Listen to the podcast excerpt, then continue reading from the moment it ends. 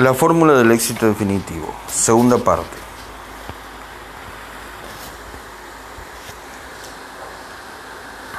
Para librarse de las limitaciones. ¿Qué es lo que desea usted? Vivir como uno desee. Solo eso merece llamarse éxito. Vivir como uno desee, solo eso merece llamarse éxito. Christopher Morley. En la primera parte de este libro he compartido con usted todo aquello que, según mi criterio, son los, las herramientas del poder definitivo. El lector dispone de las técnicas y de las nociones que le permitirán descubrir cómo consiguen otros excelentes resultados y modelar sus acciones de manera que permita obtener resultados similares. Ha aprendido a controlar su mente y a mantener su cuerpo. Ahora ya sabe cómo conseguir todo lo que quiera y cómo ayudar a los demás para que lo consigan también. Lo cual nos plantea una cuestión de primordial importancia. ¿Qué es lo que quiere usted conseguir? ¿Y qué desea los seres queridos por los que usted se preocupa? En la segunda parte de este libro formularemos las preguntas, aclararemos las distinciones y encontraremos los caminos que le permitirán utilizar sus recursos de la manera más eficaz, elegante y económica. ¿Ya sabe usted cómo convertirse en un tirador de primera? Ya sabe, perdón, usted en cómo convertirse en un tirador de primera. Lo que necesita ahora es un blanco digno de usted. Las herramientas más poderosas resultan inútiles cuando no sabe uno qué hacer con ellas. Imagine que posee la mejor sierra a motor que se haya inventado nunca y que sale con ella al bosque. Cuando sepa cuáles son los árboles que quiere cortar y para qué, será dueño de la situación. Mientras tanto solo tiene una herramienta fabulosa, pero que no le sirve de nada. Como hemos visto anteriormente, la calidad de nuestra vida es la calidad de nuestras comunicaciones. En esta segunda parte veremos cómo perfeccionar la aptitud comunicadora de manera que nos permita utilizar nuestros recursos con la eficacia máxima en una situación dada. Es importante saber trazar una estrategia para saber con exactitud a dónde deseamos ir y cuáles son las cosas que nos ayudarán a llegar. Antes de continuar, pasemos revista a lo aprendido hasta aquí. Lo primero y principal es que no hay límites en cuanto a lo que uno puede hacer. La clave reside en el poder del modelado. La excelencia se puede copiar. Si otro se muestra capaz de hacer algo, nosotros le modelaremos con precisión y podremos hacer lo mismo. Bien se trate de caminos sobre las brasas, de ganar un millón o desarrollar una relación perfecta. ¿Cómo se realiza el modelado? Ante todo, teniendo presente que todos los resultados eh, dimanan de un conjunto determinado de acciones. Todo efecto obedece a una causa. Si reproducimos exactamente las acciones de alguien, tanto las internas como las externas, entonces nosotros obtendremos también el mismo resultado final. Empezamos modelando las acciones mentales de ese alguien, desde su sistema de creencias, pasando por su sintaxis mental, hasta reflejar su fisiología. Haga las tres cosas con eficacia y elegancia, podrá conseguir todo lo que quiera. Hemos aprendido que el éxito o el fracaso empiezan por la fe. Tanto si cree usted que puede hacer algo como si cree que no, en ambos casos tiene razón. Aunque posea los recursos y las aptitudes para hacerlo. Si se ha dicho a sí mismo que no puede, si ha cerrado los senderos neurológicos que lo hubieran hecho posible. Si se dice a sí mismo que puede, entonces abre los caminos que ponen a su disposición los medios para el éxito. Hemos visto cuál es la fórmula del éxito definitivo. Conozca su desenlace, desarrolle la agudeza sensorial que precisa para saber por dónde va y desarrolle la flexibilidad que precisa para modificar su comportamiento, hasta descubrir cuál es el que sirve y llegará usted al desenlace previsto. Pero si no llega, ¿habrá fracasado? Por supuesto que no. Como el timonel avesado, le basta caminar, el, cambiar perdón, el rumbo de su comportamiento para llegar a donde quiere. Hemos aprendido la importancia del Estado que nos permite dominar nuestros recursos y cómo ajustar nuestra fisiología y nuestras representaciones internas para que estén a nuestro servicio. Nos hemos perdón, nos infundan fuerzas y nos vigoricen a fin de satisfacer nuestros deseos. Usted sabe que si se compromete con el éxito, crea el éxito. No hay personas perezosas, sino personas con objetivos impotentes esto es, objetivos que no les proporcionan inspiración. Anthony Robbins, repito. No hay personas perezosas, sino personas con objetivos impotentes. Esto es, objetivos que no les proporcionan inspiración. Anthony Robbins. Vale la pena añadir un detalle importante, y es que todo este proceso se caracteriza por una dinámica increíble Cuanto más recursos desarrolla uno, más poder posee. Cuanto más poder sientes a su disposición, más y más poderosos recursos y estados consigue desarrollar. Recuerdo una investigación absolutamente fascinante que se refiere a lo que podríamos llamar el síndrome del mono número 100. En su libro María de Vida, publicado en 1979, el biólogo Lyle Watson relata lo que pasó en una tribu de simios de una isla del archipiélago japonés. Cuando les dieron una comida nueva, consistente en batatas frescas recién cosechadas, pero cubiertas de arena, como disponía de otros alimentos que no precisaban ninguna preparación, al principio los monos rechazaron los tubérculos sucios al fin, una mona resolvió el problema cuando descubrió que podía lavarse las batatas en un arroyo. Y luego se lo enseñó a su madre y a sus compañeros de juegos. Entonces ocurrió una cosa notable. Una vez hubo adquirido este conocimiento un número suficiente de monos, del orden del centenar, otros monos que no tenían ningún contacto con los, aquella tribu, e incluso los que vivían en otras islas, empezaron a hacer lo mismo. Era físicamente imposible que los otros monos hubieran comunicado de alguna manera con la tribu originaria, perdón, y, sin embargo, el comportamiento se generalizó. El fenómeno es extraordinario, pero no único. Son numerosos los ejemplos de individuos que, sin existir ninguna vía de comunicación entre ellos, han actuado en admirable consonancia. Un sabio tiene una idea y simultáneamente otros tres sabios de otros países reciben la misma idea. ¿Cómo ha ocurrido eso? Nadie lo sabe exactamente, pero muchos científicos destacados e investigadores de la mente, como el físico David Bohm y el biólogo Rupert Sheldrake, creen que existe una conciencia colectiva en la que podemos beber todos. Creen, perdón, que existe una conciencia colectiva de que podemos beber todos en especial cuando armonizan las creencias, los enfoques y bajo condiciones fisiológicamente óptimas encontramos el modo de profundizar en esa conciencia colectiva. Nuestros cuerpos, nuestras mentes y nuestros estados son como un diapasón en armonía con ese nivel superior de la existencia. Cuanto más afinado esté, cuanto mejor armonicemos, mejor será nuestra comunicación con esa reserva abundante de conocimientos y de sensaciones. Y al igual que recibimos la información filtrada por nuestro inconsciente, otros filtros nos permiten recibirla del exterior. Si estamos en un estado de completo dominio de que nos ponga en condiciones de captarla.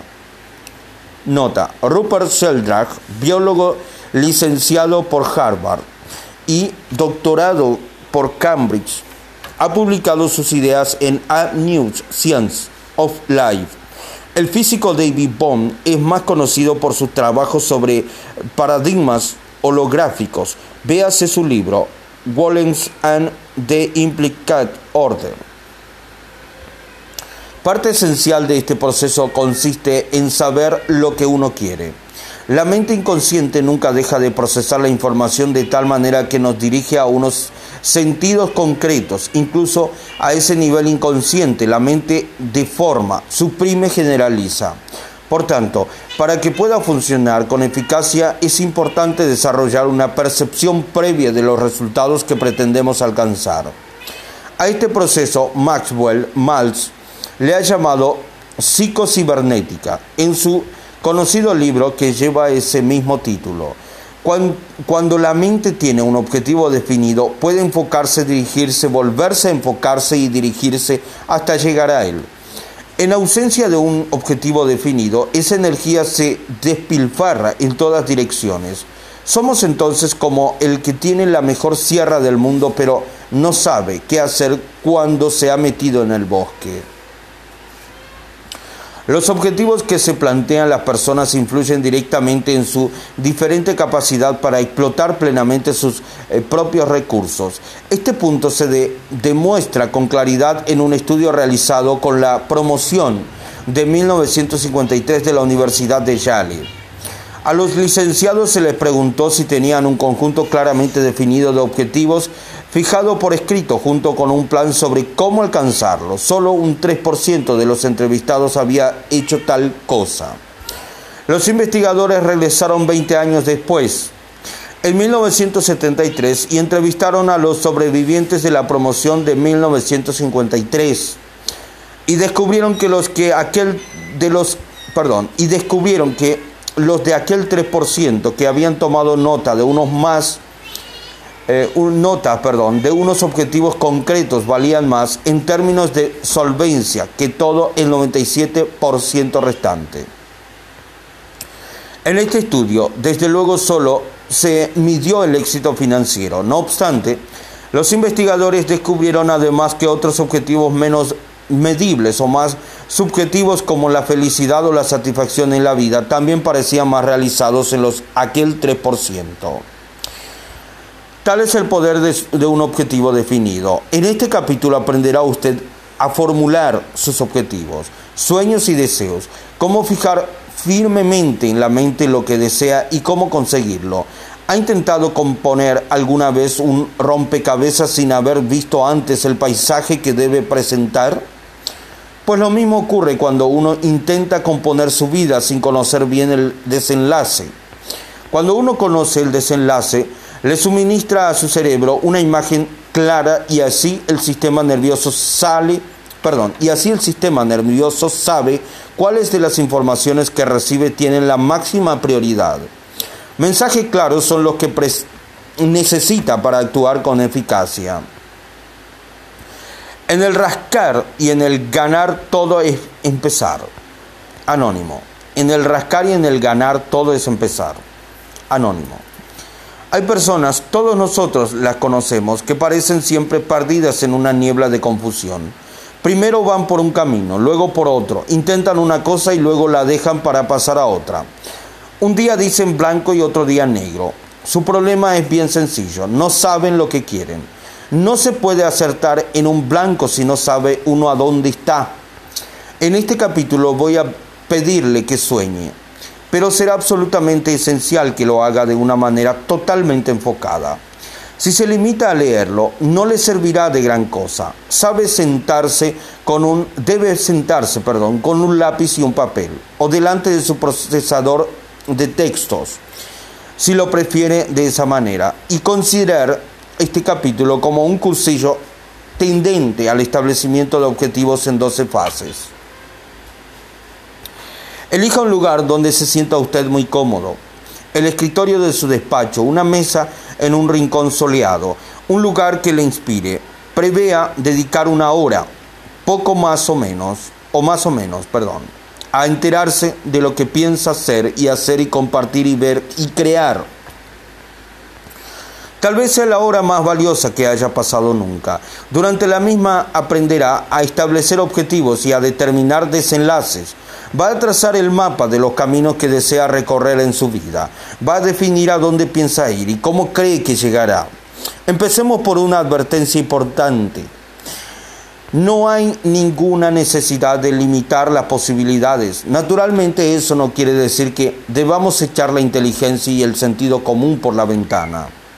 Si mide usted un metro cincuenta de estatura, es ocioso que se proponga llegar a participar en el torneo de baloncesto de la NBA el año próximo. Por mucho que se esfuerce, eso no ocurrirá, a menos que se desenvuelva muy bien sobre zancos. Y lo que importa más, desperdiciará energía que aplicadas a otro objetivo habrían sido más eficaces. Pero si se plantean inteligentemente, las salidas que uno tiene a su alcance no conocen límites. Definición de desenlaces, elementos clave, concretos. Estado deseado, estado actual. ¿Qué desea? Deseamos exactamente. ¿Qué quiere? Queremos oír. ¿Qué quiere? Queremos sentir. ¿Qué quiere? Queremos oler. ¿Qué quiere? Queremos saborear. ¿Qué desea? ¿Deseamos? ¿Qué desea? ¿Deseamos? ¿Qué ocurre actualmente? ¿Cuáles son las diferencias? Verificación. ¿Cómo sabrá? ¿Sabremos si se ha alcanzado el desenlace deseado? Unos objetivos limitados dan lugar a vidas limitadas. Así que debe usted elevar sus aspiraciones cuando se disponga a fijarse unos objetivos. En cualquier caso, resulta indispensable decidir lo que uno quiere, si es que espera obtener algo. Al formular sus desenlaces, siga estas cinco reglas. 1. Describa el desenlace en el estilo afirmativo. Diga lo que le gustaría ver realizado. Demasiado a menudo la gente se reduce a expresar lo que no desearía que ocurriese. 2. Sea concreto. Defina su desenlace en todos los detalles de vista, oído, tacto y olfato. Ponga todos los sentidos en la descripción de lo que desea. Cuanto más seriamente rica sea la descripción, más se facilitará perdón, el cerebro la creación de lo que uno desea. Cuanto más sensorialmente rica sea la descripción, más se facilita al cerebro la creación de lo que uno desea.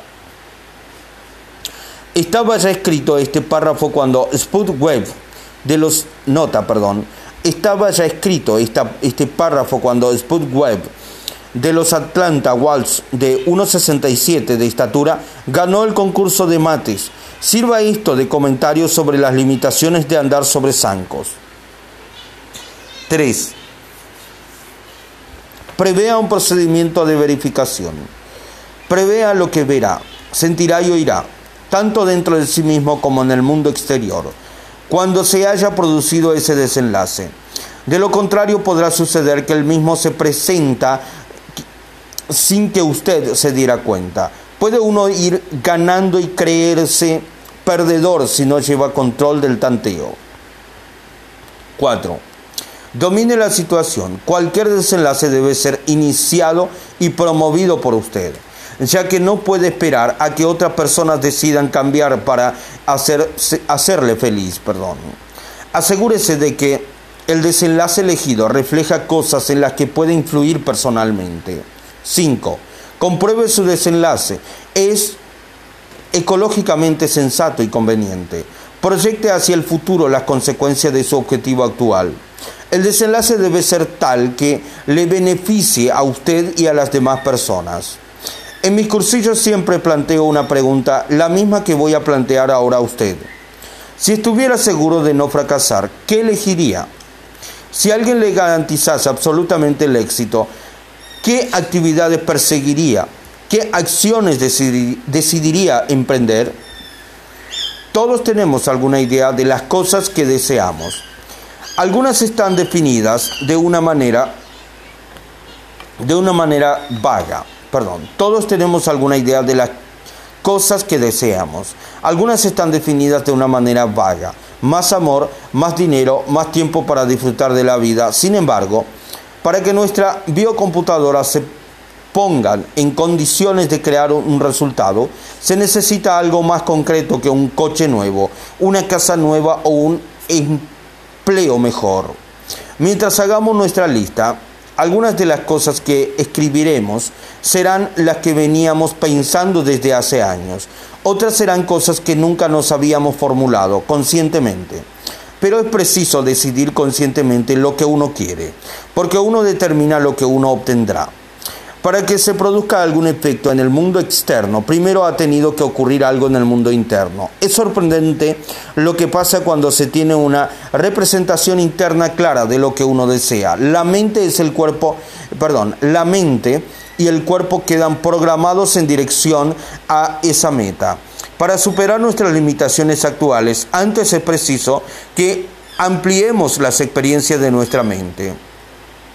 La vida real sigue luego el curso que le hayamos trazado. Permítame aclararlo mediante una sencilla metáfora física. Metáforas física, perdón. Se trata de un experimento. Póngase en pie con los pies un poco separados, las puntas hacia adelante. Levante ambos brazos frente así y hasta que estén paralelos al suelo. Haga ahora un giro de cintura a la izquierda lo máximo que pueda y señalando con el dedo, fíjese en el punto de la pared a donde apunta el dedo, para que le sirva como referencia de la máxima torsión alcanzada. Ahora, vuelva a la posición inicial, cierre los ojos y repita mentalmente el giro. Solo que imaginando que esta vez la torsión llega mucho más lejos. Ahora, abra los ojos y realice físicamente lo que había imaginado. Observe lo que ocurre. ¿No ha llegado más lejos esta vez? Naturalmente. Se ha creado una realidad externa por el procedimiento de programar previamente el cerebro para inducirle a rebasar su límite anterior. Imagine que este capítulo va a hacer lo mismo con su vida. A partir de ahora, usted será el creador de su vida tal como la desea. Normalmente en la vida solo había llegado usted a tal y tal punto, pero ahora se va a crear en su mente una realidad superior a cuanto haya experimentado en su pasado. Y luego pasaremos a exteriorizar esa realidad interna. 1. Empiece por un inventario perdón, de sus sueños, de las cosas que desea tener, hacer, ser y compartir. Es cuestión de crear. Las personas, los sentimientos y los lugares que uno desearía formarán parte de su vida. Siéntese ahora mismo, tome su papel y póngase a escribir. La clave consiste en comprometerse a no dejar de mover el bolígrafo durante un tiempo no inferior a 10 o 15 minutos.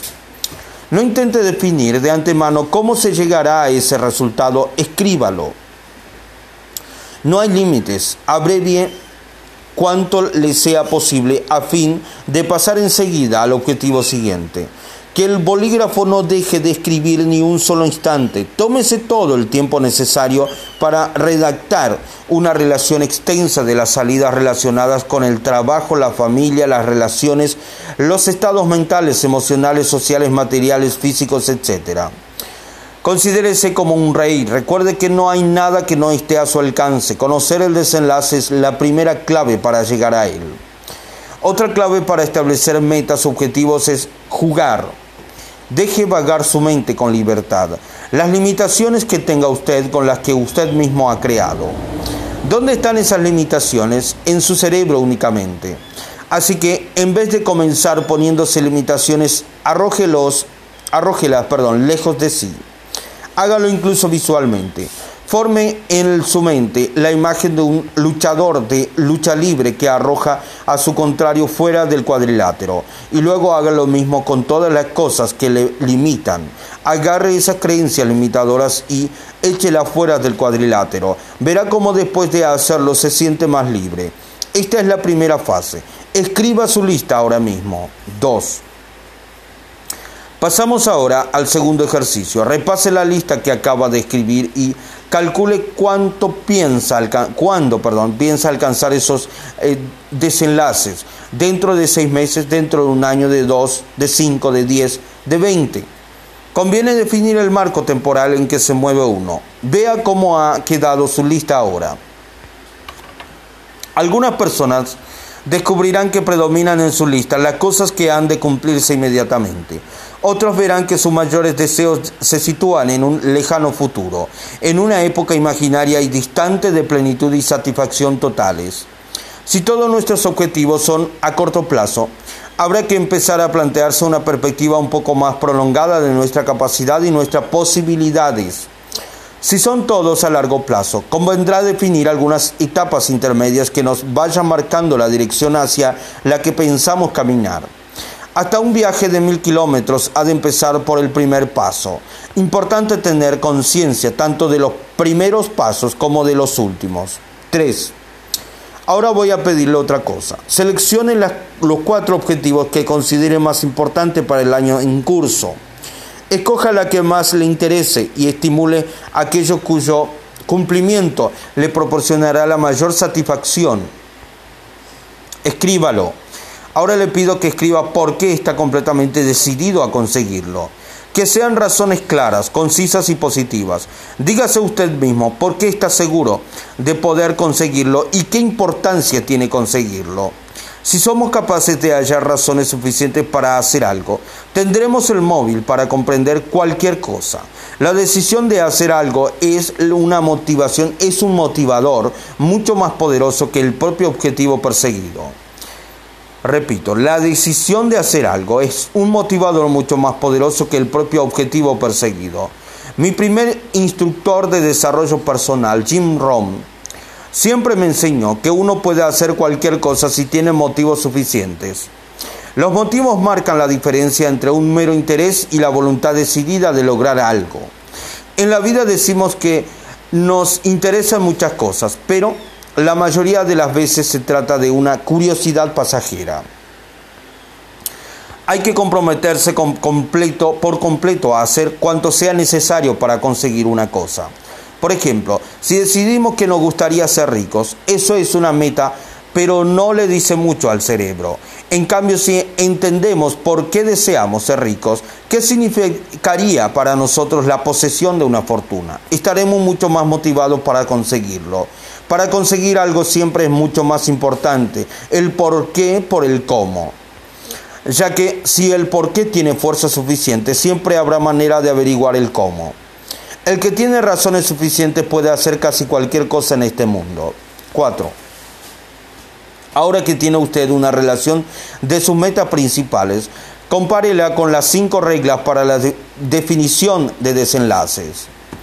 Están expresadas en modo afirmativo, contiene las especificaciones sensoriales, se dispone de un procedimiento de verificación, describa lo que sentirá usted cuando haya tenido el éxito en términos sensoriales exactos, ¿qué verá, oirá, sentirá y olerá?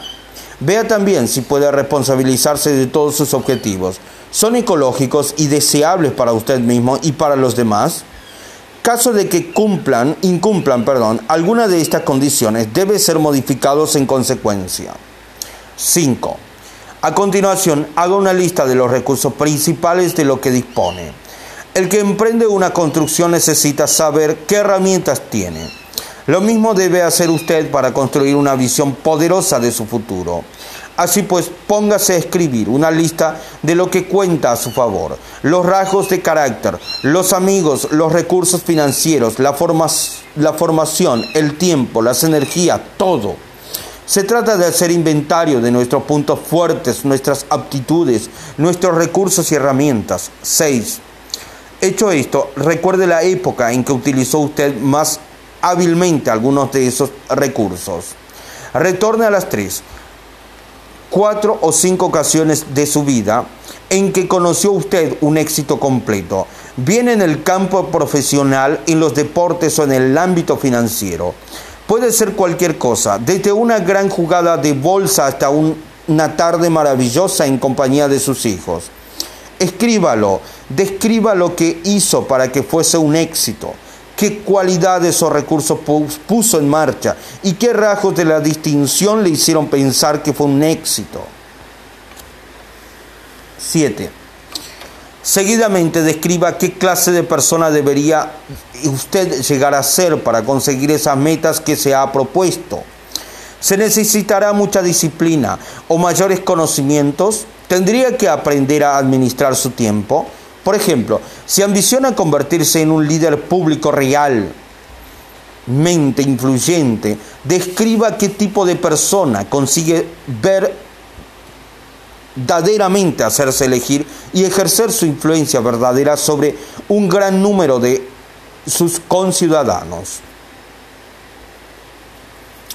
Por ejemplo, si ambicionara convertirse en un líder público realmente influyente, perdón, describa qué tipo de persona consigue verdaderamente hacerse, elegir y ejercer una influencia verdadera sobre un gran número de sus ciudadanos. Se habla mucho del éxito, pero mucho menos que de cuáles son sus elementos, es decir, las actitudes, las creencias y las líneas de conducta que llevan a él. Cuando uno carece de una comprensión adecuada de esos elementos, puede ser difícil su integración en un conjunto coherente.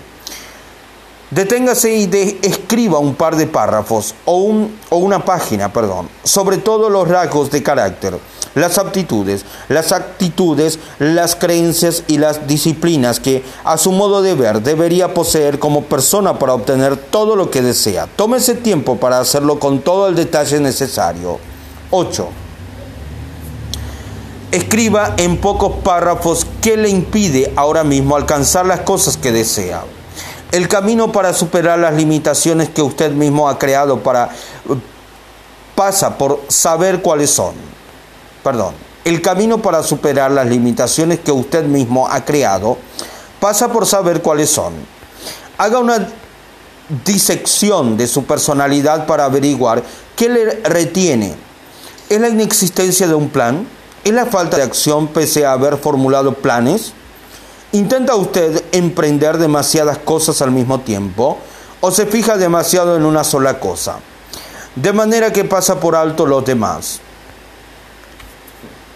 En ocasiones pasadas, ¿se ha planteado usted la peor situación imaginable, permitiendo así que esa representación interna se alzase como un obstáculo para la acción? Todos tenemos nuestro modo de, limitar, de limitarnos, perdón, nuestras estrategias de fracaso, pero si sabemos reconocerlas, si sabe usted reconocerlas, podremos modificarlas ahora mismo. Por mucho que sepamos lo que queremos, porque lo queremos, quién puede ayudarnos a obtenerlo y muchas cosas más. En fin de cuentas, el ingrediente decisivo para la consecución de nuestros objetivos son nuestras acciones. Para orientar nuestras acciones necesitamos un plan detallado paso a paso. Si vamos a construir una casa, bastará con proveernos de madera, clavos, martillo, serruchos y lanzarnos a trabajar. Nos pondremos a, a cerrar y clavar a ver lo que sale? ¿No conducirá eso al éxito? Difícilmente. Para construir una cosa necesitamos un proyecto, un plano. Hace falta una secuencia y una estructura, de modo que las acciones se complementen y se apoyen entre sí. De lo contrario, solo montaremos un amasijo de tablones. Lo mismo ocurre en nuestra vida. Hay que elaborar un plan para el éxito cuáles son las acciones necesarias en las que hay que perseverar eh, para producir el resultado que uno desea. Si no estamos seguros, pensemos en alguien que últimamente haya obtenido un resultado análogo, alguien a quien podamos modelar, empezando por las metas definitivas. Retrocederemos paso a paso. Suponiendo que una de nuestras metas principales sea la independencia financiera, el paso anterior y perdón, el paso anterior a este podría ser el de convertirse en presidente de una empresa propia. La fase anterior a esta quizás sea la de vicepresidente u otro cargo importante. Otro paso podría ser el de tener un asesor de inversiones hábil y un buen asesor fiscal que nos ayude a administrar nuestro dinero. Es indispensable continuar con este análisis retrospectivo hasta encontrar lo que podamos hacer hoy mismo para fomentar la consecución de ese objetivo. Lo que podríamos hacer hoy mismo quizás consista en abrir una cuenta de ahorros o en adquirir un libro que nos explique algunas estrategias financieras de los triunfadores de nuestra cultura. Si uno quiere ser un bailarín profesional, ¿Cómo llegará a esta salida? ¿Cuáles son las fases principales? ¿Y qué se puede hacer hoy, mañana, esta semana, este mes, este año? Si desea convertirse en el mejor compositor del mundo, ¿cuáles son los hitos de ese camino? ¿Cuáles son los hitos de ese camino? Al analizar en sentido inverso, paso a paso, todos los objetivos desde la actividad en los negocios hasta la vida privada. Trazaremos el mapa exacto de los caminos que llevan desde los objetivos finales hasta lo que se ha de hacer hoy mismo. Aproveche la información del ejercicio anterior para que le oriente al trazar su plan. Si no está seguro de cuál debería ser su plan, pregúntese qué le impide ahora mismo tener lo que quiere la respuesta a esa pregunta será algo que exige un cambio inmediato. Y la resolución de ese problema se convierte en una meta secundaria o escalón hacia el logro de los grandes designios. Repito, aproveche la información del ejercicio anterior para que le oriente a trazar su plan. Si no está seguro de cuál debería ser su plan, pregúntese qué le impide ahora mismo tener lo que quiere.